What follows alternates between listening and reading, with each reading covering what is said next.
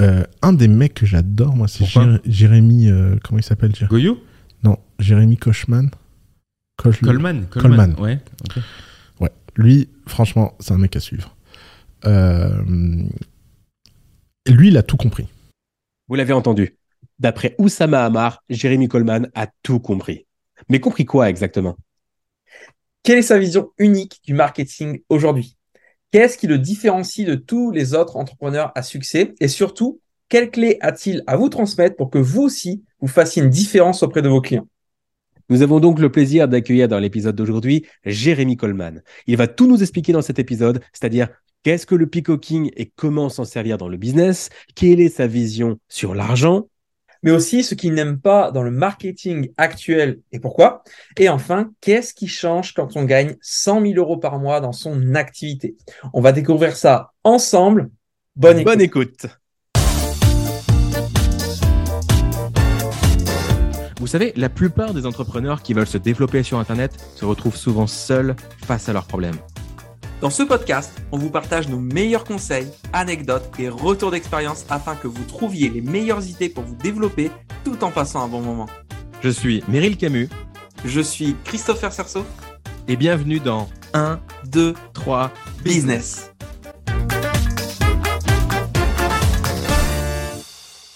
Comment est-ce que tu as l'habitude de te présenter, Jérémy? C'est toujours une question difficile en face et je m'adapte en fonction de qui j'ai en face de moi. Si tu veux, c'est j'ai arrêté d'essayer d'expliquer euh, comment moi je me percevais à des gens qui soit s'en foutent, soit ne comprennent pas. Et donc, si tu veux, bah, des fois je vais être euh, un entrepreneur, des fois je vais dire que je fais du marketing. Je me présente toujours avec ce que je fais euh, professionnellement. Je sais pas pourquoi, c'est toujours le premier truc qui me vient. Et entrepreneur, je fais du marketing, je suis formateur, j'ai un business en ligne.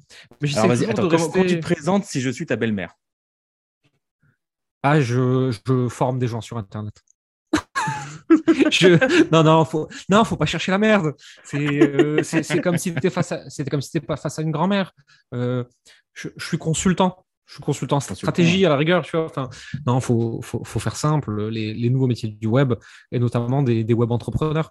Ce qu'on fait, c'est tellement déconnecter ce que la plupart des gens comprennent que c'est pas la peine de, de s'emmerder, de se prendre la tête, essayer de rentrer dans les détails. Je fais de la formation, je suis consultant, euh, coach, ils comprennent pas. Moi, j'ai mis Mentor, euh, du temps à savoir que tu t'appelais Jérémy parce qu'on m'a longtemps, on m'a longtemps représenté euh, comme euh, l'homme au chapeau. Donc, pour moi, pendant longtemps, tu étais l'homme au chapeau. Donc, tu n'as pas mis de chapeau ouais. euh, aujourd'hui. Mais je ne sais pas d'où vient, ce, d'où vient ce branding.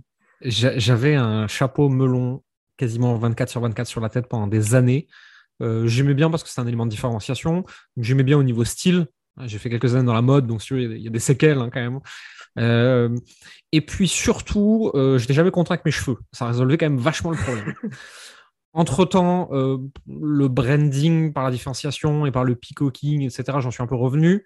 Je me suis rasé la tête, donc j'ai plus de problème de cheveux. Et j'ai tellement voyagé que balader les chapeaux à chaque fois, c'était un peu chiant.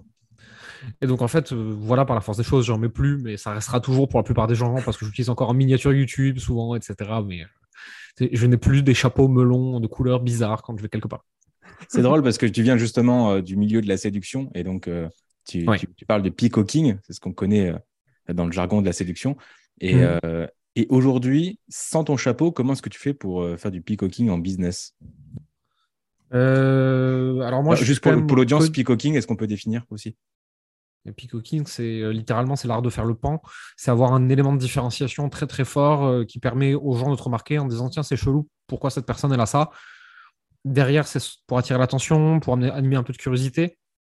Et surtout quand tu es dans, un élément où tu es censé être un, vrai professionnel de ce que tu fais, euh, tu t'es dit ok celui-là si- s'il est si chelou c'est que soit c'est un génie, soit il a rien à foutre là. C'est ce qui se passe en sous-texte un petit peu dans la tête des gens. Aujourd'hui, sur les réseaux sociaux, je vais avoir un peu de ça encore de différenciation parce que je suis tout le temps en train de gueuler sur des trucs. Hmm. Parce que ça, parce que ça m'amuse profondément. Hein. C'est tout le monde qui croit que je suis quelqu'un de très en colère dans la vie. Pas du tout. Je trouve juste ça très drôle. Je prends. Je suis un enfant de 3 ans. Je vois un truc que personne n'ose dire et je me dis, tiens, si tu mets un coup de pied là-dedans, il va se passer quoi? Et, et c'est devenu un peu une marque de fabrique. Et sur les réseaux sociaux, ça marche très très bien. à des fond. choses comme ça. Voilà, c'est un jeu. C'est un gros jeu. Ceux qui me connaissent en vrai, ils ont toujours vu. Je suis pas du tout aussi énervé en vrai. hein. Le, le dernier Donc, coup de gueule euh, date, euh, tu me diras si je me trompe, c'est quelqu'un qui t'a demandé Ok, Jérémy, mais qu'est-ce que tu fais pour euh, les soignants qui sont arrêtés? Ouais, ça, ça c'est. Alors, j'ai un vrai gros problème avec euh, ce qu'on appelle les social justice warriors.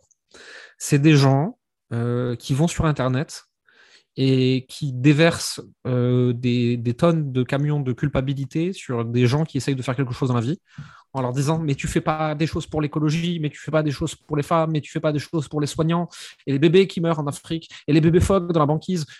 Ouais, il y a un moment, je peux pas sauver tout le monde. Et puis, putain, moi, je suis pas pompier, je sauve pas les gens. Maintenant, ces gens-là, ce qui est marrant, c'est qu'en général, c'est ceux qui font rien. Et qui viennent dire à ceux qui essayent, des fois mal, hein, mais qui essayent, Mm. euh, qu'ils en font pas assez. Et de toute façon, t'en feras toujours jamais assez.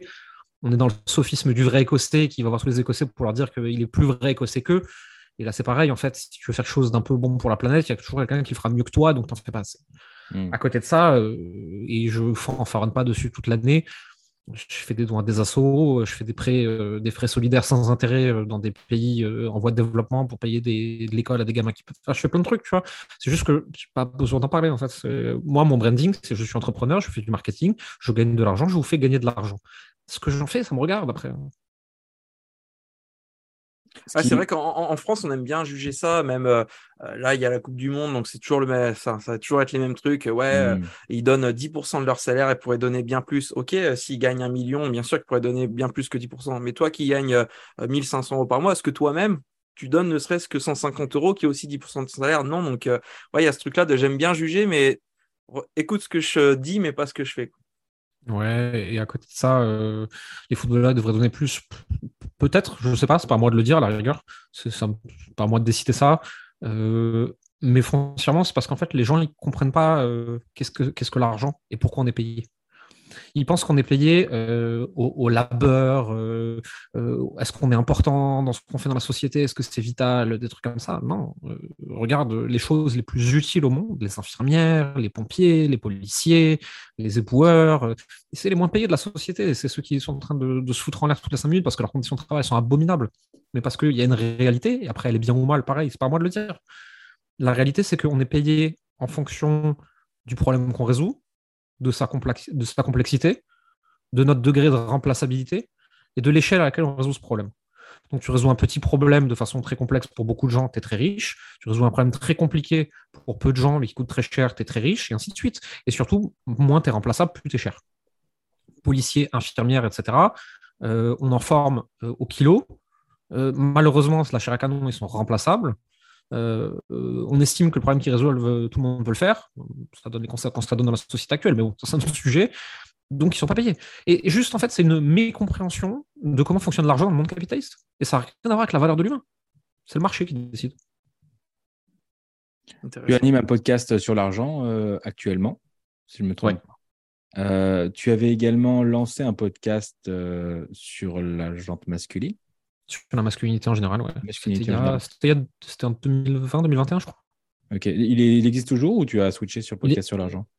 Il existe toujours, mais je l'anime plus. Ok. Je l'ai laissé, euh, je laissé actif et je paye tous les mois pour qu'il reste actif parce que j'estime qu'il y, a des- il y a eu des belles choses dedans. Euh, mais moi, je l'anime plus parce que quand je l'ai fait, c'était un moment où moi-même j'avais ces questionnements et j'avais envie d'en parler.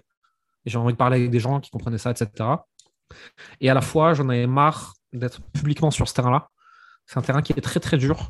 Euh, moi, je suis un homme blanc hétéro. hein. Donc déjà, euh, foncièrement, sur le débat public, euh, sur ces sujets-là, je ne devrais rien dire. Mhm. Pareil, est-ce que c'est bien, est-ce que c'est pas, pas à moi de dire. Mais euh, alors que j'avais une démarche où j'essayais, peut-être maladroitement, je le reconnais volontiers, euh, j'ai pris beaucoup, beaucoup, beaucoup dans la gueule euh, par euh, l'extrême du féminisme. Et attention, euh, féminisme en tant que combat sociétal, c'est pas la même chose pour moi que féminisme extrême. hein. Il y a celles qui veulent enfin avoir des droits et arrêter de crever sous les coups de leur mari, et il y a les personnes qui pensent qu'il faut annihiler l'homme. C'est pas la même chose. hein. Euh, et annihiler l'homme, c'est 0,001%. hein.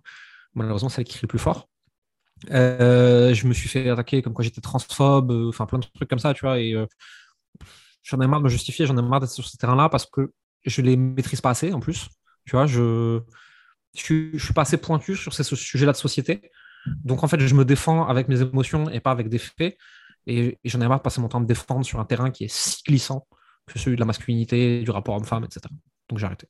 Du coup, tu t'es dit, je vais aller sur le terrain de l'argent, c'est beaucoup moins glissant, ça fait moins Surtout France. Mais, mais, mais, mais là, là j'ai, là, j'ai moins peur. Si tu veux, là, j'ai plus d'armes pour répondre. Tu vois, euh, parce que concrètement, en face de moi, j'ai soit des gens qui comprennent et qui veulent qu'on leur explique, et auquel cas, ben, ouais, ben, je suis pas doctorant sur l'argent, hein, mais euh, je, je connais un peu le sujet. Soit j'ai des gens qui euh, veulent me dire que l'argent c'est mal et que je suis méchant, et en fait, là, très simplement, je parle pas avec eux. Mais ils sont pas euh, des millions sur les réseaux sociaux. C'est pas pareil. Ouais. C'est, euh, des, les gens anti-argent, c'est des petits éditeurs altermondialistes.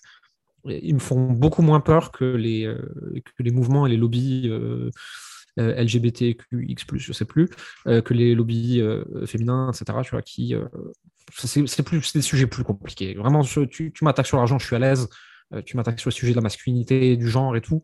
Et j'ai pas assez de, j'ai pas assez de matière pour aller plus loin que ça dans le sujet. Et donc, je me suis arrêté là où j'estime que j'avais dit ce que j'avais à dire et que je pourrais pas apporter grand chose de plus sans, sans tomber dans un débat où j'ai pas ma place, en fait. Qu'est-ce que tu penses avoir compris sur l'argent que la plupart des gens n'ont pas compris?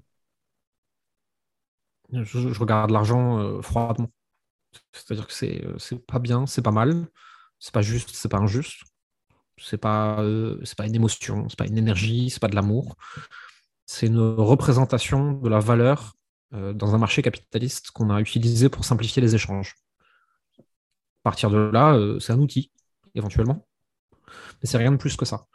Et donc, quand tu comprends ça, tu mets moins d'émotion dessus, tu es plus à l'aise avec, tu sais plus facilement en créer, tu sais plus facilement le faire circuler. Tu...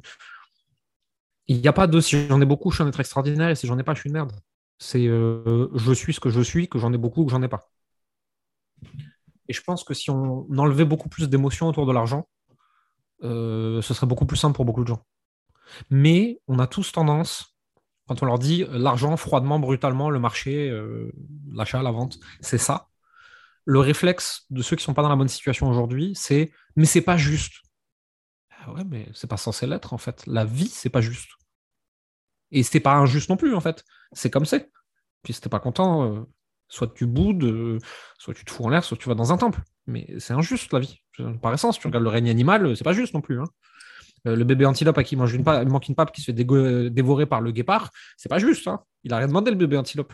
Je suis sorti ce matin, j'ai Euh, vu le chat de la voisine qui était en train de torturer une souris. Elle couinait dans tous les sens, il la jetait en l'air. Voilà. Il, il arrivait à jongler avec. Ma femme qui poussait Oh, hurlement. l'horreur. Je savais pas qui couinait le plus, ma femme ou la souris. C'était horrible. Ah, c'est horrible.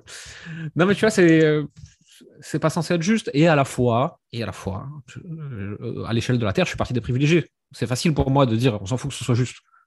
Hmm.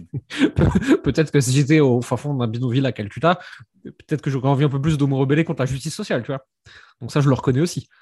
Maintenant, euh, j'ai vu des gens de milieux très, très, très, très, très défavorisés s'en sortir. Est-ce que c'est plus dur pour eux? Ouais. Euh, mais c'est possible. Est-ce que c'est injuste que ce soit plus dur? Oui. Mais ça reste possible. Donc, Concernant les là, entrepreneurs, il y, a, euh, il y a beaucoup de gens, surtout ceux qui débutent, qui ont ce sentiment de bah, moi, je peux pas me lancer parce que j'ai pas d'argent.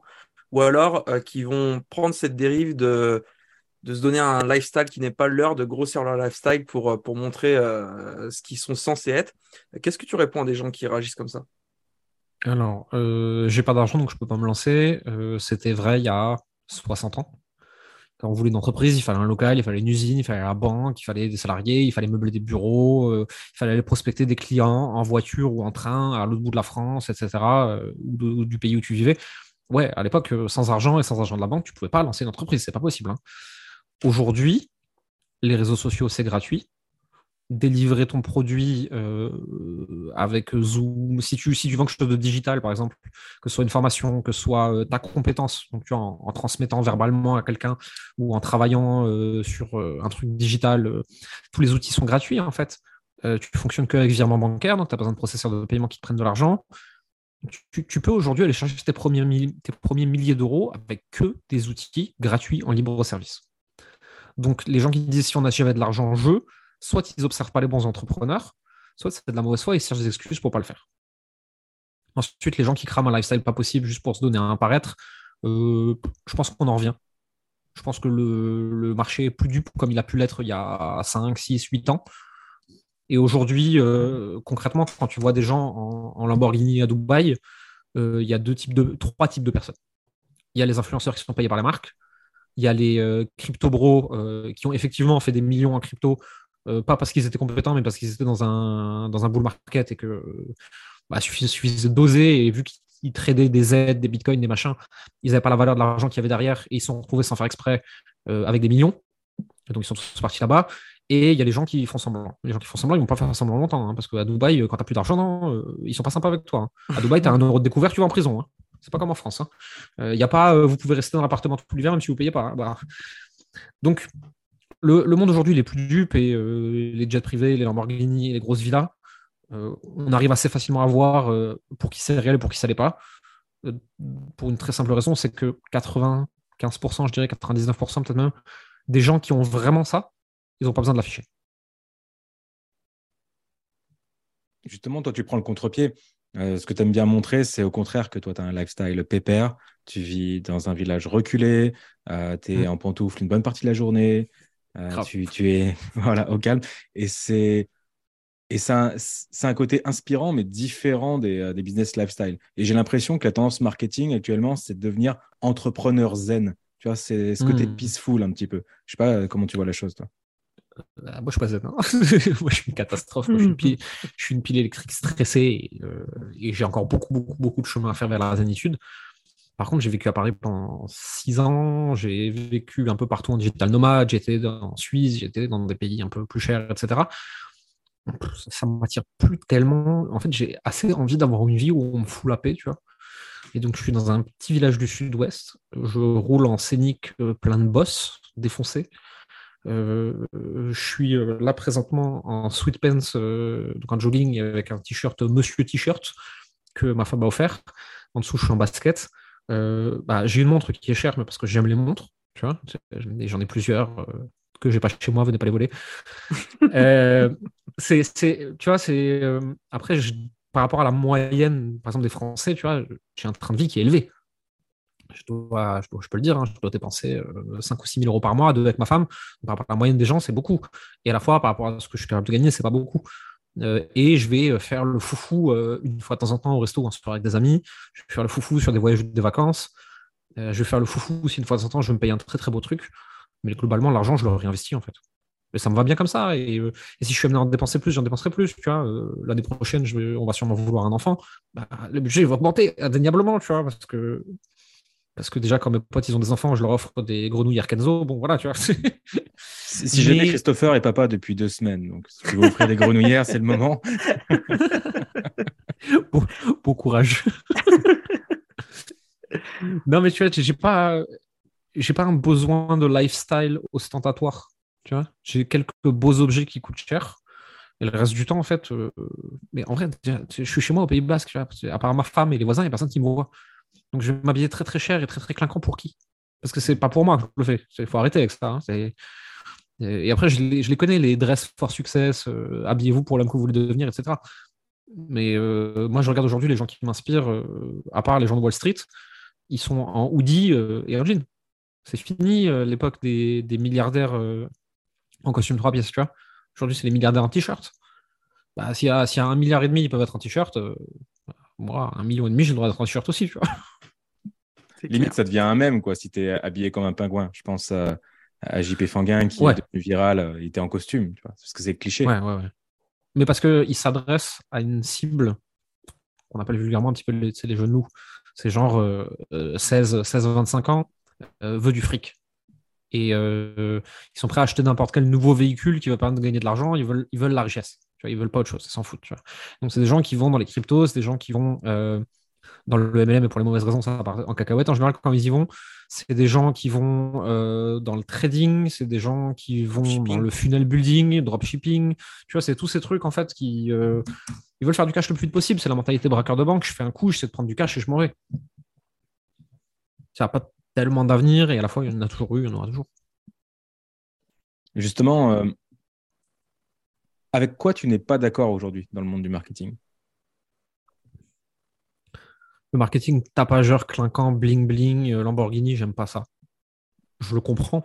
Je le comprends très bien. Je sais qui il cible, je sais comment, je connais les mécanismes et tout, mais moi j'aime pas.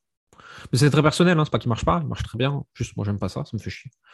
Et de toute façon, si je posais à côté de mon Scénic euh, cabossé, ça marcherait pas bien. Faudrait tenter. Il y aura peut-être des surprises. Euh, J'y ai pensé. C'est peut- peut-être un jour. Ouais, genre, les commentaires, Euh, tu vois, je te l'avais dit.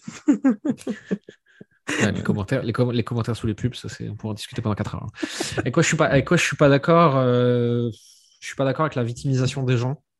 Alors dire en permanence, c'est pas votre faute, ça va bien se passer, nous sommes des petits êtres d'amour. Parce que je pense qu'on on mélange trop l'humain et l'entrepreneuriat, c'est pas la même chose. C'est ouais, l'humain détend sur l'entrepreneur, certes, mais tu as monté une entreprise, même si c'est une entreprise tout seul, et l'entreprise, elle est dans le marché. Et le marché, il est froid. Il, il est, il est neutre. Il est brutalement neutre. Euh, et le, le truc de hippie nours, là, euh, ça, ça me fatigue un peu. J'ai aussi beaucoup de mal en ce moment avec tout ce qui est business énergétique quantique. Ça me fatigue au plus haut point. Euh, pas qu'il n'y ait pas des, des acteurs là-dedans qui fassent des choses très très bien. Ne pas tout jeter non plus, tu vois. Mais parce qu'il y a beaucoup de choses où je, je retrouve le même pon- Ponzi du IT Cat Coaching de 2018, où les business énergétiques forment les business énergétiques, à former les business énergétiques. Je trouve ça un peu dommage. Mais surtout, c'est des gens qui disent euh, je, manifeste et j'attire l'argent et les clients. Et c'est des gens, euh, leur coach marketing, leur copywriter, etc. C'est soit c'est des potes à moi, soit c'est moi qui les ai formés. Donc ça me fatigue un petit peu, tu vois, quand je vois ça. Et euh, des gens qui ont passé 15 ans dans de communication, mais qui aujourd'hui manifestent l'argent et les clients.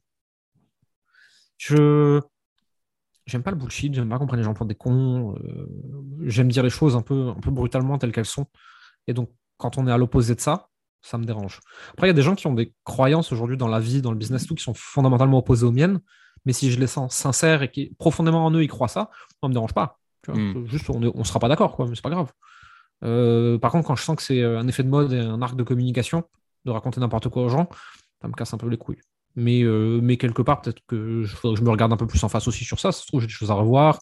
Et peut-être que, et probablement que d'ailleurs, je l'ai fait aussi à un certain niveau, etc. Tu vois, mais c'est des choses, j'en- reviens en fait. J'en ai marre. Et, et puis bon, après, c'est aussi euh, la parade du marketeur repenti euh, qu'on voit partout actuellement. Quoi. Tu parlais à l'instant des, des sortes de Ponzi, de coach, de coach, de coach. Mhm. Justement, quelqu'un qui a envie de- d'enseigner aux gens comment gagner de l'argent en ligne ou monter un business énergétique ou que sais-je, à quel moment Mhm. il est légitime dans un marché où tout le monde forme les gens? Euh, soit il est légitime sur une compétence parce qu'il la maîtrise mieux que les autres et il a un track record pour le prouver, soit il a déjà monté une entreprise similaire. Enfin, c'est qu'est-ce que tu as fait avant pour justifier que Euh, Soit tu as les diplômes qui le permettent, et je suis anti-diplôme pourtant, je trouve ça complètement con, mais bon, ça, ça prouve au moins que tu as essayé d'apprendre quelque chose. Euh, soit tu as l'expérience qui prouve que. Le problème aujourd'hui, c'est que on va avoir des coachs qui euh, ont eu un client et demi à 200 euros et qui ensuite veulent apprendre aux gens à avoir des clients. On a des copywriters qui ont eu euh, une page de vente à 200 euros et qui t'apprennent à devenir copywriter freelance, et ainsi de suite. Euh, c'est ça qui déconne un petit peu sur ce marché-là. C'est on est légitime à partir du moment où on l'a vraiment fait. Tu vois, je, vais, prendre mon exemple. J'ai un master en stratégie digitale des marques. J'ai travaillé en agence, chez l'annonceur. J'ai eu des médias. Je les ai revendus. J'ai monté plusieurs projets. Euh, j'ai travaillé pour des grands groupes. Je travaillais pour des petites marques. J'ai travaillé en sous-traite d'agence. J'ai monté ma propre agence. J'ai arrêté parce que ça me cassait les noix. Euh, ensuite, je me suis lancé en coach consultant, mais au début seulement sur le branding et le storytelling parce que c'est ce que je maîtrisais. Petit à petit, je suis allé sur le social selling et les réseaux sociaux. Et petit à petit, je suis arrivé sur attirer des clients parce que je l'ai fait sur euh, 5 à 10 ans de ma vie avant de le vendre. Et quand j'avais trois clients et demi, je ne vendais pas attirer des clients, je vendais branding, storytelling, social selling. Parce que c'est ce que j'avais fait en entreprise avant et que je maîtrisais. Et je pense que si on a un peu d'honnêteté dans son track record, on sait au fond de nous quand est-ce qu'on est légitime ou quand est-ce qu'on n'est pas. Ou justement, on ne le sait pas et on est en proie au syndrome de l'imposteur, comme c'est le cas pour, euh, pour beaucoup de débutants. Ouais. Ouais, c'est pour ça qu'il faut se faire euh, suivre, Mm. se faire accompagner, se faire coacher, avoir un thérapeute, euh, avoir des amis, participer à des groupes, des masterminds gratuits, payants, peu importe. Mais parce que euh, c'est pas toujours facile de se regarder en face avec justesse. Et c'est facile d'être dur avec soi. Comment on se forme? Il y a tellement de possibilités. Aujourd'hui, pour moi, on découvre des choses sur YouTube, en podcast, etc. On commence à creuser avec des livres. Et euh, quand, on, entre guillemets, on est sûr d'une direction d'un mentor, formation, accompagnement, mastermind, coaching, c'est ce qui va le plus vite. C'est pas la seule façon de se former, hein, mais c'est la plus rapide. Toi, tu nous, parles de ta carrière d'entrepreneur. Est-ce que tu as toujours été entrepreneur dans, ta vie ou il y a eu un switch à un moment donné? Comment ça s'est passé pour toi? Je l'ai toujours été parce que je suis absolument inemployable. Je suis une catastrophe comme salarié. Ça s'est très, très, très vite vu dans ma carrière, puisque euh, vu que je me considère comme quelqu'un de malin, et c'est euh, c'est pas ma plus belle qualité, loin de là, hein, euh, j'ai tendance à vite pouvoir tomber dans l'arrogance, tu vois. Et euh, si la personne qui m'emploie, je la considère pas comme brillante et bien meilleure que moi, j'ai vite tendance à lui rentrer un peu dedans, tu vois, pour lui dire euh, c'est nul ce que tu fais. Et euh, j'ai fait le coup quand j'étais plus jeune, un de mes maîtres de stage, tu vois. Et, ils m- ils m'embauchent pour faire du marketing, du web marketing, du SEO, des choses comme ça. Ils me font tricoter des pompons parce qu'il y avait un événement. Et je leur explique la théorie des avantages co- comparatifs de Ricardo. Et je leur demande est-ce que c'est la meilleure utilisation de mon temps de me faire tricoter des pompons que tout le monde peut faire alors que je fais pas de web marketing, que je suis le seul à pouvoir faire? Et j'avais raison. Mais putain, de quel droit je dis ça, quoi? Qui es-tu pour oser dire une saloperie pareille à quelqu'un, quoi? Ou pareil, euh, je disais à mes profs à l'école que, que- que le programme il était nul et que les profs ils étaient à chier parce que s'ils étaient capables de pas venir en cours du semestre et d'avoir 17 au partiel, c'est qu'ils avaient un problème. Ils auraient aussi pu me répondre euh, t'as qu'à venir, quoi. Peut-être que tu vas prendre des choses en plus. Donc, euh, pour, pour tout ce côté-là, un peu arrogant, grande gueule, rebelle, je ne pourrais pas faire bon salarié, je serais une catastrophe. Je me serais fait virer de job sur job, moi. Donc, en fait, j'avais pas le choix de créer mon truc. C'était pour survivre, quoi. Tu as euh, t'as créé ton truc et tu es passé par plusieurs entités dans ton business, euh, donc tu nous as rapidement décrites. Euh, au cours de ton parcours, tu as aussi euh, publié un bouquin. Est-ce que peux- tu peux nous en dire plus sur cette euh, expérience, les bons côtés et les mauvais côtés? Mhm. Déjà, j'en ai, j'en ai publié trois. Excuse-moi. Euh, non, non, mais c'est pas censé savoir en fait. Je le, dis pour donner du contexte. J'en ai publié un sur la mode à l'époque, enfin co-publié plutôt. Euh, et ensuite, sur la partie business, j'en ai publié deux, mais il y en a un qui était un vrai processus d'écriture, qui est alignement. Et ensuite, il y a eu euh, Les entrepreneurs ne prennent pas de vacances. Je crois que c'est euh, 52 pensées qui m'ont rendu plus riche et plus heureux, un truc comme ça. Et là, en fait, bon, j'ai patché 80, 80 mini-articles. Donc, c'est pas tout à fait écrire un livre, c'est encore différent. Alignement, c'était une tannée à écrire. Je ne referai jamais un exercice pareil. Écrire, on se rend pas compte. Écrire un livre, c'est tellement dur. Alors, pondre un, un PDF brouillon, tout le monde peut le faire. Rendre ça présentable, avec les bons prestats, tout le monde peut le faire. Écrire un livre qui est digne d'être lu plus de trois fois, déjà, ça se complique. Hmm. Et moi, ce que j'ai fait avec Alignement, c'est pas un best-seller. hein. C'est un truc qu'on m'a écrit en. Parce que j'ai une personne qui m'a aidé à, à le corriger, à le réécrire, etc. Et on on l'a écrit en trois mois, ce qui est très rapide, mais je passais 8 heures par jour dessus. hein. Quand à côté de ça, je vois un Alex Hormozy qui passe 18 mois sur un bouquin, alors que le mec, euh, sur son sujet qu'il traite dans ses livres, c'est le meilleur au monde. Tu te dis, bon, si tu veux écrire un vrai bon non-fictional book, il y a un peu de boulot, tu vois. Euh, moi, c'était un bouquin de positionnement plus que plus qu'un chef-d'œuvre, tu vois. Il y a des bonnes choses dedans, vraiment. Je pense que je l'ai relu il y a pas longtemps pour regarder un peu. Il y a des choses intéressantes dedans, il y a des choses qui méritent encore d'être lues. Maintenant, euh, c'est pas un bouquin qui durera 100 ans, tu vois. C'est pas, pas, pas un chef-d'œuvre. C'est un, un bon bouquin de marketing pour quelqu'un qui veut découvrir l'univers de Jérémy, tu vois. Ça s'arrête là, je pense. Est-ce que c'est grave de publier un livre qui n'est pas relu dans 100 ans? Non, non, pas du tout. Mais euh, faut savoir pourquoi tu écris ton livre dans ce cas-là. Parce que là, tu parles toi c'est le Harry Potter de la non-fiction. de- C'est comme comparer Ouais. écrire un roman et puis comparer J.K. Rowling. Forcément, il y a Ouais. plein, de, euh, plein de livres entre les deux. Quoi. faut se demander pourquoi tu l'écris. Est-ce que tu Mm. l'écris pour toi parce que tu as envie d'écrire un livre? Est-ce que tu l'écris pour euh, les gens proches de toi parce que euh, c'est bien pour eux, pour tout un tas de raisons qui, qui vont du divertissement à l'utilité? Ou est-ce que tu écris un livre de positionnement? Ou est-ce que tu écris un livre qui est là pour durer, qui est là pour exploser la tête des gens pour 50 ans? Et donc, si tu es au clair avec pourquoi tu écris ton livre, tout va bien. Mais faut pas se Mm. mentir. J'ai beaucoup aimé Alignement. Vous pouvez le retrouver dans les ressources du podcast si jamais vous voulez mettre la main dessus. Euh, un livre, c'est jamais très cher, donc vous, vous pouvez euh, largement investir euh, sur vous avec ce, avec ce bouquin-là. Euh, D'un point de vue business, est-ce que tu as réussi à mesurer les clients que ça t'avait rapporté ou l'audience que tu avais acquise avec ça? Non, pas tellement. Alignement, il, il a dû se vendre quelques centaines d'exemplaires, tu vois. Pas énorme. hein. Mais en même temps, on le, on le pousse pas. Euh, c'est vrai qu'on pourrait. Je sais pas, en fait. C'est, euh, je pense que si je l'écrivais aujourd'hui, ça changerait pas grand-chose à ma vie, à mon business. Au moment où je l'écris, je crois que c'était 2019, si je dis pas de bêtises. euh, avoir un livre et avoir un livre un peu, sérieux, un peu bien fait, ça donnait un peu de, de- prestance et de profondeur euh, à ton professionnalisme. Donc je pense que indirectement, ça m'a ramené des clients. Et puis même, on s'en servait comme euh, barrière à l'entrée à l'époque, euh, à savoir si tu l'as pas lu, tu viens pas un appel avec nous en fait. C'est-à-dire, tu sais pas que tu connais pas notre travail, qu'on va devoir te pitcher, et on Mm. pitch pas les gens. Euh, je c'est pas quantifiable. Mais ça a dû me ramener des clients, ouais, c'est quasiment sûr. Qu'est-ce qui t'a empêché de, de pousser euh, cette méthode? Parce que je veux dire, il y a, y a plein de stratégies du style un book funnel, tu vends, tu vends ton livre en free plus shipping, puis derrière un upsell. Ça, c'est une des Mhm. possibilités. Tu peux mettre en Kindle Unlimited et toucher des royalties là-dessus. Euh, Qu'est-ce qui t'a empêché de, de vraiment pousser, d'écrire d'autres livres, etc. Euh, parce que c'est pas un exercice qui m'a particulièrement plu. Hmm. J'aime écrire, des choses euh, très courtes, très consommables. Par mail? par mail, sur Facebook, sur Instagram, sur LinkedIn, sur Twitter, partout. Tu vois. Moi, tu me donnes un endroit où je peux m'exprimer sur euh, 10 à 50 lignes, 25 fois par jour, ça me rend très heureux.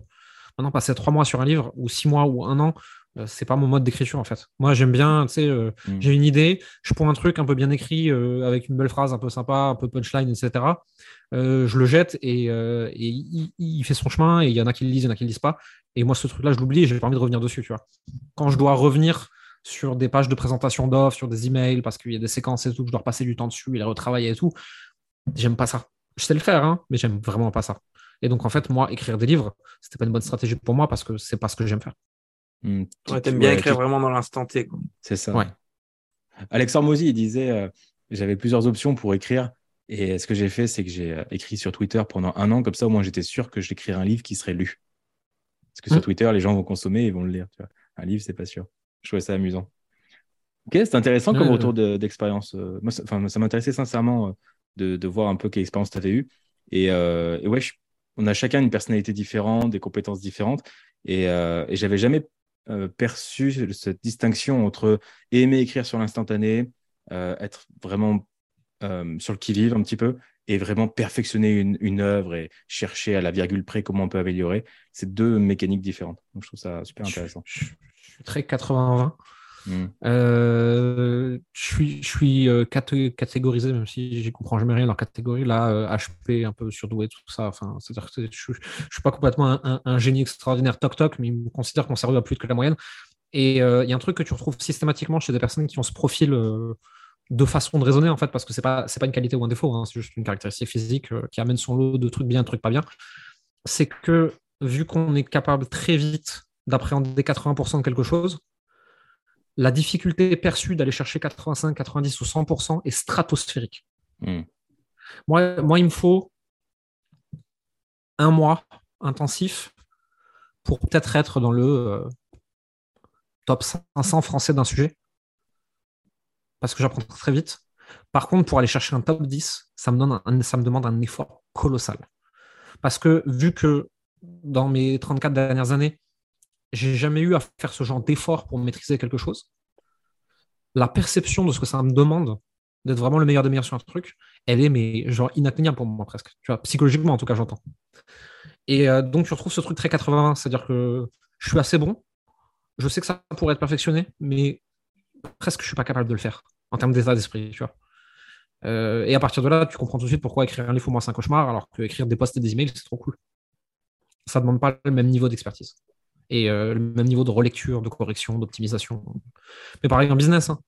je fais des offres, euh, je fais éventuellement des funnels, je crée des produits, des trucs et tout. Il y a toujours des gens qui passent derrière moi pour les optimiser. Ou sinon, Toi, moi, je ça, suis pas heureux, ça va vite. Pour toi, il faut que ça aille Ouais, vite. ouais, ouais. Ouais, j'ai j'ai une idée le matin à 8h, à 11h, elle est lancée. Par contre, C'est quoi derrière, il y les a des gens tâches qui ont passé trois mois. à- C'est c'est quoi les tâches que tu kiffes particulièrement faire dans ton business? Et celles au contraire où quand tu dois le faire, euh, t'as qu'une envie, c'est de le déléguer ou ça, ça, ça te tue ton énergie rien que de penser à le faire? Hmm.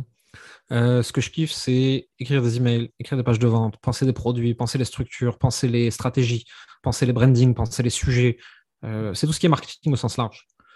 Euh, intermédiaire neutre, délivrer le produit ou le coaching. J'aime bien, mais c'est pas un truc non plus. Genre, ça me donne de l'énergie, tu vois. Ça va. Ça va, c'est cool.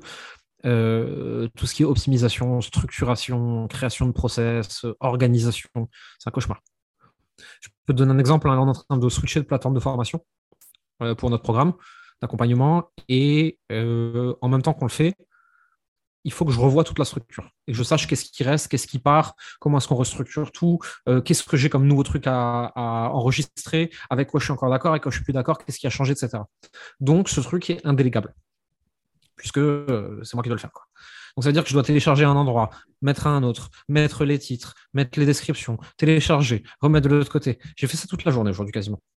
J'ai envie de mourir comme ça. ça. Je suis à un moment allé me poser une demi-heure pour faire une micro-sieste et j'avais la tête qui tournait. Je me sentais mal. récréation là aujourd'hui, le podcast. Ouais, non, mais c'est ça, ouais. Là, c'est cool. Là, je passe un bon moment. Là. Non, ce truc-là m'a rongé, le- m'a rongé le cerveau. C'était un enfer. Mais c'est un mal nécessaire. Une fois que ce sera fait, il y a un truc trop cool qui va en sortir. Par Mm. contre, non, je passe pas un bon moment.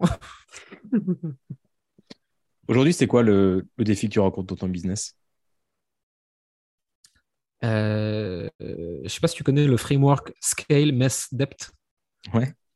Donc, croissance qui crée du bordel et je dois payer ma dette avant de pouvoir recroître. Scott Holford, ça, non? Euh, ça, ça vient pas de lui, je crois, mais euh, c'est lui qui l'a repopularisé ces derniers temps. ouais. Et euh, en avril, mai, juin, on a beaucoup, beaucoup euh, scale. On a une très grosse croissance euh, jusqu'à plus de 6 chiffres par mois. Et depuis, on en paye le prix en structuration. Et c'est pas un endroit où j'excelle en plus. Et franchement, c'est le plus gros défi. Restructurer la team, restructurer la façon de délivrer aux clients, euh, restructurer les modèles d'acquisition, restructurer la stratégie. Parce que quand tu arrives à un autre niveau, tu peux plus faire ce que tu faisais avant. Et en fait, s'il y a plus de 100K, tu fais la même chose que tu faisais avant, par exemple, tu vois, bah, il y a tout qui pète. Qu'est-ce Bah, qui change, nous, par a exemple? Euh, tu peux plus délivrer aux clients de la même façon, de façon amateur et un peu improvisée, parce que tu n'as plus 20-30 clients, tu en as 150. Euh, tu peux plus manager ta team un peu à l'arrache euh, sur Slack parce que tu es plus 4-5, tu es 15. Euh, ton acquisition à plus grande échelle, elle coûte beaucoup plus cher, donc il faut la penser différemment. Tu peux plus gérer ta trésorerie de la même façon. Parce que euh, si tu avais anticipé que tu as un retour sur investissement à deux mois et que tu l'as à trois mois, tu as 45 à dehors ou 50 à dehors, euh, il y a tout à repenser. Et euh, là, on est dans un truc où j'apprends complètement un nouveau métier et que je ne le connais pas du tout. Je ne l'ai jamais fait, ça, de structurer une vois. Et ouais, c'est un putain de défi. Super intéressant. Intéressant. Les entrepreneurs, c'est beaucoup de hauts, beaucoup de bas. Est-ce que tu te rappelles de quel a été ton plus beau dans ta carrière d'entrepreneur, ton, ton, ton jour où t'as, ton moment où tu te rappelles le plus, et inversement, le pire jour de ta carrière d'entrepreneur où tu n'avais qu'une envie, c'est de te jeter sous un train et d'oublier cette journée? Euh, un des plus beaux, alors il y en a sûrement plein d'autres, hein, mais un des plus beaux dont je me souviens, c'est. euh, J'avais démarré le coaching consulting et le début était dur, tu vois, parce que je venais vraiment d'un monde plus corporate et euh, je comprenais pas bien tout comment ça marchait, tu vois. Et, je galérais un peu, je me fais accompagner, pas du tout sur du business ou du marketing, vraiment que sur de l'état d'esprit. Et, euh, et je me souviens, je vais voir un prospect, je discute avec et tout. La personne, elle me dit Moi, je veux travailler avec toi. Hein, hein, quoi? Pourquoi? Genre, et, euh, et la personne donne le prix. Et je me suis dit, bon, culot, quoi. Et je lui dis 10 000. On me dit, ok, je réfléchis. Moi, à l'époque, les objections, ça, je connaissais pas. Je lui disais, ok, réfléchis, tu vois, à plus. Je m'en je m'en vais de là-bas. Et euh, une, une heure après, je suis à Paris, je suis dans le métro, et je reçois un message. Euh, J'ai fait le premier virement, je suis trop contente. Merci. Hein, quoi? Ça vient de me valider 10 000 euros, elle me dit merci. Et là, je screen, je suis de pleurer. Euh, je l'envoie à la personne qui me coachait à l'époque. Je fais Pourquoi tu m'avais pas dit que c'était si facile? Et tu sais, il y a un truc qui se débloque dans mon cerveau. Ça, c'est juste ça. Et là, j'ai une période où j'ai commencé à enchaîner, tu vois. 10 000, 10 000, 10 000, 10 000, 5 000, 5 000, 5 000, 5 000, tu vois. Et ça, j'étais, ah putain, il fallait juste débloquer un truc dans la tête et hop, et ça a tombé comme, de- ça pleuvait des clients, tu vois. Je comprenais pas. Euh, ça, c'était un très beau moment, une très belle période. Euh, à côté de ça, euh, moi, j'étais dans la mode pendant longtemps, j'avais un média, on a fait des, des e-books, on a fait des collabs et on a fait de l'e-commerce. Mais l'e-commerce, j'y connaissais rien. Et euh, avec mon arrogance naturelle, je pensais que j'étais meilleur que les autres et que je savais mieux qu'eux. Donc, j'ai écouté les conseils de personne et j'ai fait ce que je voulais. Donc, je suis allé sur un salon euh, d'acheteurs avec mes 15-20 000 euros. Je suis allé dans une marque japonaise que personne distribue en Europe, que tout le monde m'a dit de ne pas distribuer parce que ça ne se vendrait pas. Et moi, j'ai dit, ce truc est génial, je vous emmerde, moi, je le vends.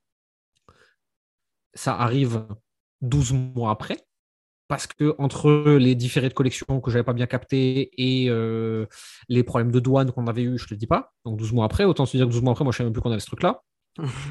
je me retrouve donc avec euh, 20 000 balles de stock. Les tailles japonaises sont pas les tailles françaises, bien entendu. Les prix, quand tu te rends compte qu'il faut faire x2,5 si tu veux être un minimum rentable, on arrive sur euh, euh, des chemises déstructurées, asymétriques qui vont jusqu'au genou, qu'il faut vendre 350 euros sur un blog sans e-commerce, euh, avec un appareil photo pourri, euh, bah écoute, j'ai encore 20 000 euros de stock dans le placard chez mes parents. Dans les ressources du podcast, vous avez le lien pour acheter les chemises qui arrivent jusqu'au genou. J'ai- encore, encore un truc que j'étais sûr de moi pourtant. Mais tu as tellement tort. Un cuir euh, genre de motard craquelé blanc. Prix de revente 2000 euros. Et je pensais que j'avais eu une bonne idée. tu te doutes, il est pareil aussi dans le placard. hein. Mais c'est bien, il faut les garder. voilà, et- trop fait, ça. Ah ouais, non, mais et j'ai des, Rolex. j'ai des t-shirts, j'ai des t-shirts euh, déstructurés jusqu'à la fin de mes jours.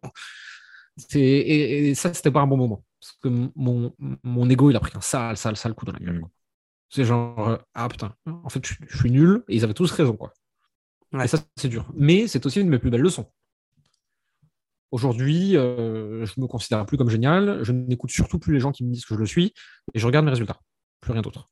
Donc c'est-à-dire que tout le monde qui me dit que je suis un gros con, mais les résultats sont bons, euh, j'estime que je suis bon. Tout le monde me dit que je suis extraordinaire, mais j'ai des résultats qui collent pas. Je me dis que je suis pas si bon que ça. Et c'est c'est pas corrélé à l'humain que je suis. hein. Je, je m'aime ou je m'aime pas exactement de la même façon. J'ai des bons résultats ou pas. Mais tu as une métrique Mais objectivable.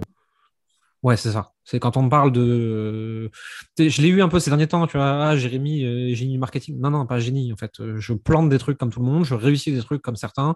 Et, euh, et probablement aujourd'hui que euh, je suis devenu, à force de travail, un peu plus bon que la moyenne, tu vois. Mais il y a des gens tellement plus brillants que moi, tu vois, et, euh, et qui font tellement plus de résultats que moi. Donc, en fait, non, juste, j'ai encore plein de chemin à faire et plein de travail, tu vois. Et ces six derniers mois, j'ai des gens qui ont fait des vidéos, des articles, des machins, des trucs, des vendettes publiques pour dire que j'étais le diable.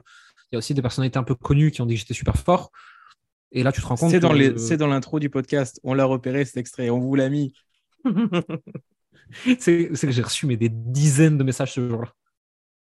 Et moi, genre, je me réveille d'une sieste et je vois, il y a Oussama qui a dit ça. Hein, quoi? Qui Quoi? Que- Pourquoi? J'avais encore décollé, tu sais. Et, genre, je regarde ça, je fais, mais non, je savais même pas qui savait qui j'étais, tu vois. On avait changé de message sur Instagram et c'était drôle, tu vois. Et euh, depuis, on échange quelques messages. C'est un mec très sympa. Avant la dernière ligne droite, euh, j'aurais une foule de questions à te poser. Je vais pas te les poser. J'aurais aimé te demander ta vision du marketing. J'aurais aimé euh, qu'on parle de, de l'edge et, du moat. J'aurais aimé euh, qu'on parle de, de plein d'autres choses. Le plus simple, si vous voulez entendre Jérémy sur, ces sujets-là, c'est de vous abonner à sa newsletter et le suivre sur les réseaux sociaux. Là, pour le coup, c'est vraiment dans les ressources du podcast. Donc, la dernière question avant la, dernière ligne droite de- de- des cinq dernières minutes. Sur quoi est-ce que tu as changé d'avis ces dernières années? J'ai changé d'avis sur les funnels, où j'étais euh, 100% contre. Et euh, aujourd'hui, je dirais plutôt que c'est un très bon outil, mais il ne faut pas le donner à tout le monde. Il ne faut pas l'utiliser n'importe quand. Et c'est pas une solution miracle, tu vois. Ce truc de Russell Brunson de one fu- one funnel away, genre vous êtes à un funnel de la réussite et de la richesse, c'est grosse connerie. Et on oublie le product market fit et le fait qu'il faut commencer à la main et chercher ses premiers clients et que c'est pas facile et tout. Et qu'en fait, tu mets en place un funnel une fois que les choses, une fois que tu sais où tu vas, par avant. Donc déjà là-dessus, sur la publicité, pendant des années, j'ai dit, je suis anti-pub, j'en ferai jamais. Aujourd'hui, euh, c'est un de mes gros canaux d'acquisition. Pareil, il faut que ce soit bien fait, dans les bonnes conditions, au bon stade du business. C'est un effet de levier, on ne fait pas effet de levier sur zéro, sinon on perd de l'argent. J'ai changé d'avis sur quoi encore? Euh, J'ai pas changé d'avis parce que j'ai toujours su que c'était une bonne chose, mais là je commence à être un peu plus bullish dessus, un peu plus. euh, c'est le fait de, vraiment construire une audience et une communauté sur la durée et euh, sur les canaux YouTube podcast. Je suis beaucoup plus, beaucoup plus confiant là-dessus et je pense que c'est vraiment l'avenir euh, à beaucoup de niveaux, Euh, beaucoup plus qu'avant, parce que tout est en train de changer très très vite sur le marché actuel. C'est les principales choses sur lesquelles euh, mes avis ont évolué, je pense. Et à ton avis, business. sur quoi tu vas changer d'avis à l'avenir? Alors là, potentiellement sur tout. Hmm. Quand je regarde quand je regarde 12 mois en arrière, je suis jamais je suis jamais d'accord avec ce que j'ai dit. Donc euh, et puis c'est bon signe quelque part. hein. Si, Ouais, si c'est tu regardes un truc que tu as écrit 5 ans avant et que tu dis ah je suis trop d'accord avec moi, c'est-à-dire qu'en 5 ans, j'ai pas évolué quoi. C'est triste. Ouais. Dans deux ans, Jérémy, vous allez retrouver, il sera féministe, ça va être incroyable. Je, je- je suis, je le suis déjà dans une certaine mesure. Je pense juste pas qu'il faut brûler les hommes. Ok. Et je, pense pas qu'il faut brûler qui que ce soit en fait. Voilà. C'est simple, mon- hein, la vie chez Jérémy, il faut brûler personne, c'est très bien. Brûler les bateaux, à la limite, mais c'est tout. mon- mon féminisme est un humanisme. Laissez les gens tranquilles et arrêtez de leur faire du mal. Foutez-leur la paix. Euh, J'adore ça. On avait déjà fait une interview euh, sur la chaîne YouTube il y a, il y a quelques temps, et Ouais. donc tu t'étais déjà livré à l'exercice du portrait chinois. Hmm. Euh, pour ceux qui ne s'en souviennent pas, euh, comme Jérémy apparemment, on va le refaire. Si, si, je l'ai vu, je l'ai, je l'ai, je l'ai rechecké euh, il n'y a pas longtemps l'interview. Ok. Mais, Ça va être l'occasion de voir si les réponses changé. ont évolué. Ah, par contre, je, me coup- souviens, je, je me souviens pas des réponses par contre. hein. Bah parfait. On va tricher, c'est pas moi qui vais te poser les questions, c'est Christopher. Comme ça, on va faire comme si c'était un autre portrait chinois. On va enchaîner une, une dizaine de questions et ça serait une bonne manière de, de conclure l'interview. Parfait. Alors, Jérémy, t'es prêt? Allez. Parfait. Jérémy, si tu étais un animal, qui serais-tu? Putain, c'est dur comme question. Là, tout de suite, je sais pas pourquoi j'ai pensé à un kangourou. Je sais peut-être parce que ma femme m'a parlé de ça ce matin. Euh, voilà, je serais un kangourou. Je trouve ça marrant. D'accord. Ok, va pour le kangourou. Je crois qu'il avait dit t'étais un- notary la dernière fois, il y a deux ans. Je dis vraiment des conneries, moi. Non, c'est pas je crois que sa femme lui avait parlé de- le matin. Euh, si tu étais un objet du quotidien, Un mug de café. une mug de café. Si tu étais un film, Hmm, C'est dur ça.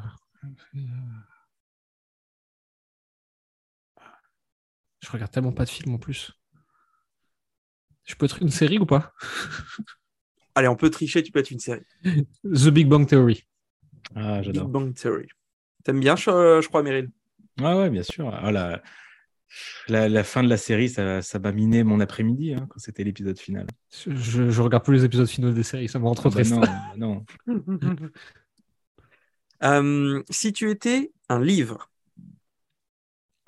la ligne. Euh, Comment il s'appelle ce livre? Attends, je vais retrouver. La ligne Libres enfants de Libres enfants de Summerhill. C'est un roman, ça? C'est euh, non, c'est un bouquin de psycho, un peu type Montessori, sur A.S. Nail, Mhm. un psychologue euh, anglais des années 1900, qui a monté une école un peu type Montessori et qui l'explique et qui raconte tout, comment ça s'est passé. et tout. Ok, ju- juste un instant là-dessus, c'est quoi du coup qui t'inspire dans, dans ce livre-là?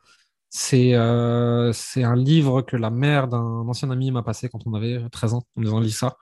Et c'est la première fois que ça m'a ouvert les yeux sur un autre modèle d'éducation, sur un autre modèle de société, sur ce qui était possible, sur ce qui pouvait être différent. Et euh, c'était pas une très bonne idée de filer ça à un enfant de 13 ans qui était un peu déjà en, rébellion contre le système, hein, mais, euh, mais c'est un livre qui m'a appris plein de trucs et qui m'a ouvert les yeux sur plein de choses. Ok, je, je connais pas du tout ça. Tu me l'as bien teasé. Si tu étais un plat, Hmm. Des sushis. Non, on Sushi mange pas les kangourous. Des sushis. Les poissons, on peut les manger, je m'en fous. Pas les kangourous. Euh, si tu étais une célébrité, Hop. Alors là. Je m'identifie bien à Grande Cardone en ce moment.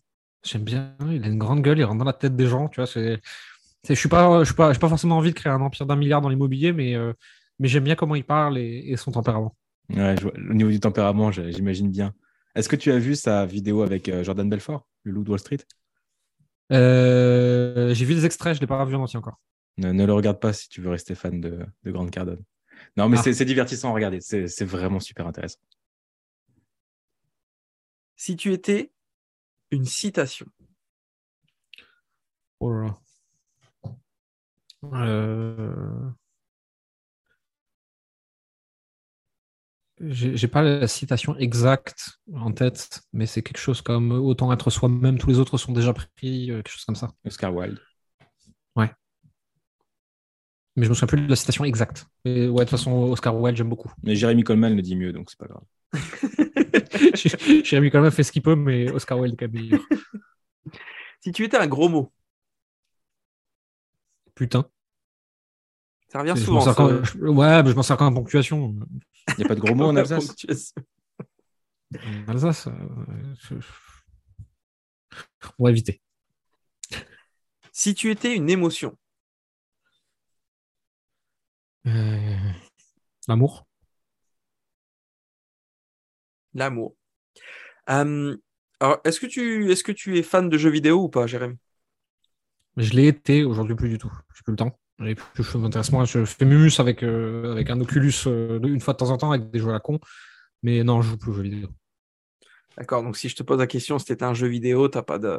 forcément Ouais, je peux te dire ce que je peux te dire les, les bons souvenirs que j'ai. Tu vois, ça peut être World of Warcraft, ça peut être la quatrième prophétie. C'était des jeux de rôle. hein. La quatrième prophétie, c'était un machin en 3D isométrique tout pété. Les personnages n'avaient pas de visage. Et pourtant, je pense que j'ai passé des centaines d'heures sur ce truc. Meryl, toi, toi qui aimes les jeux vidéo, as-tu déjà joué à ce jeu? C'était moins mon style, mais euh, quel que soit le jeu vidéo, on retrouve souvent les, des mécaniques qui, qui se ressemblent et améliorer les conditions de son personnage, gérer des, flux d'argent et tout. Enfin, Voilà. Finalement, le business, c'est les jeux vidéo pour les grands. Ouais, c'est ça, exactement. Si tu étais un super pouvoir, La téléportation. Téléportation, et tu ferais quoi en te téléportant? Ah ouais, je pourrais aller voir les gens que je veux, les endroits que je veux, et j'aurais pu me faire chier avec l'empreinte carbone. Euh, C'est quand même vachement bien. Imagine-toi, j'ai plus de problème de, j'ai plus de problème d'empreinte carbone et je peux aller où je veux quand je veux. C'est trop cool. On t'a déjà sorti aussi qu'avec tes emails, tu avais une empreinte carbone qui, qui, qui augmentait. Euh, Non, on m'a rien dit, mais vu le volume d'emails que j'envoie, vaut mieux pas qu'il regarde. hein. Envoie une newsletter dans l'avion, tu vas te faire insulter, tu vois. Je l'ai déjà fait. je l'ai déjà fait, bien évidemment. Génial, c'était vraiment un plaisir de t'accueillir sur. euh, sur cette- t'as oublié ma cette- dernière question, Meryl Tu me coupes comme ça? On se termine pas sur le super pouvoir. Non. On termine sur quoi alors? Si tu étais un commentaire sous ce podcast, J'ai- j'ai- J'aimerais bien qu'il y ait quelqu'un qui nous dise qu'il a appris quelque chose. Ça veut dire qu'on a bien fait notre boulot tous les trois. parfait. Ou, ou que la personne elle est repartie motivée, au choix, n'importe. Mais ça veut dire qu'on a fait notre job. J'adore cette question, Chris. Elle vient de, de sortir de, de mon chapeau. Ah, c'est une bonne question. hein. Peut-être que je te la piquerai un jour. hein. Ah elle Pas est- de problème. Très smart.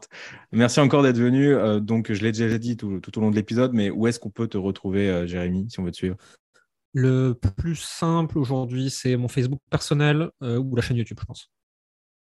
Ok, donc le message est lancé. Euh, C'était un plaisir d'échanger sur, sur toi sur euh, tous, ces, tous ces sujets. Puis moi qui consulte ton contenu régulièrement, j'étais euh, euh, j'étais curieux aussi d'avoir certaines de tes réponses. Donc euh, c'était un, un double Plaisir. On se retrouve. J'étais très content. C'est par- c'est parfait. Alors, on relâche Jérémy. On va le retrouver sur son Facebook perso si vous le souhaitez. Euh, D'ici là, je vous souhaite à tous une bonne journée et à très vite. Ciao, ciao tout le monde. Bye.